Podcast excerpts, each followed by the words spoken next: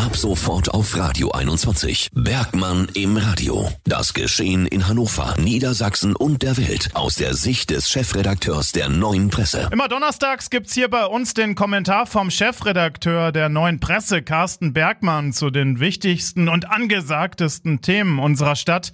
Ja, und heute geht's um den durchaus grenzwertigen Zustand der allermeisten Polizeidienststellen. Wenn Risikospiele im Fußballstadion anstehen, besetzte Häuser geräumt oder Demonstrationen von Rechtsradikalen begleitet werden müssen, dann halten die Hundertschaften der Polizei ihre Köpfe und Körper hin.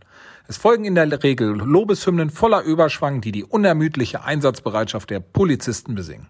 Mit einem anonymen Brandbrief haben sich die Betroffenen nun an unsere Redaktion gewandt. Mit umfangreichem Bildmaterial, das die Schäden im Mauerwerk und die unappetitlich, vor allem untolerierbaren Zustände schonungslos dokumentieren. Mit Wertschätzung haben diese Dienstgebäude nichts gemein. Mehr noch, sie sind eine Schande. Die Polizisten selbst sprechen von einem Moloch. Da hilft zum Teil nur noch Galgenhumor. So helfe die defekte Heizung zumindest beim Energiesparen. Schön, wer da noch lachen kann. Und was sagt das zuständige Ministerium? Die Zustände seien bekannt. Der Handlungsbedarf sei riesig, die Wertschätzung der Hundertschaften unverändert groß. Mein Lieblingssatz steht ganz am Ende des Brandbriefes. Tage der offenen Tür werden wir so schnell nicht ausrichten. Wir würden uns fremd schämen, wenn es nicht so traurig wäre.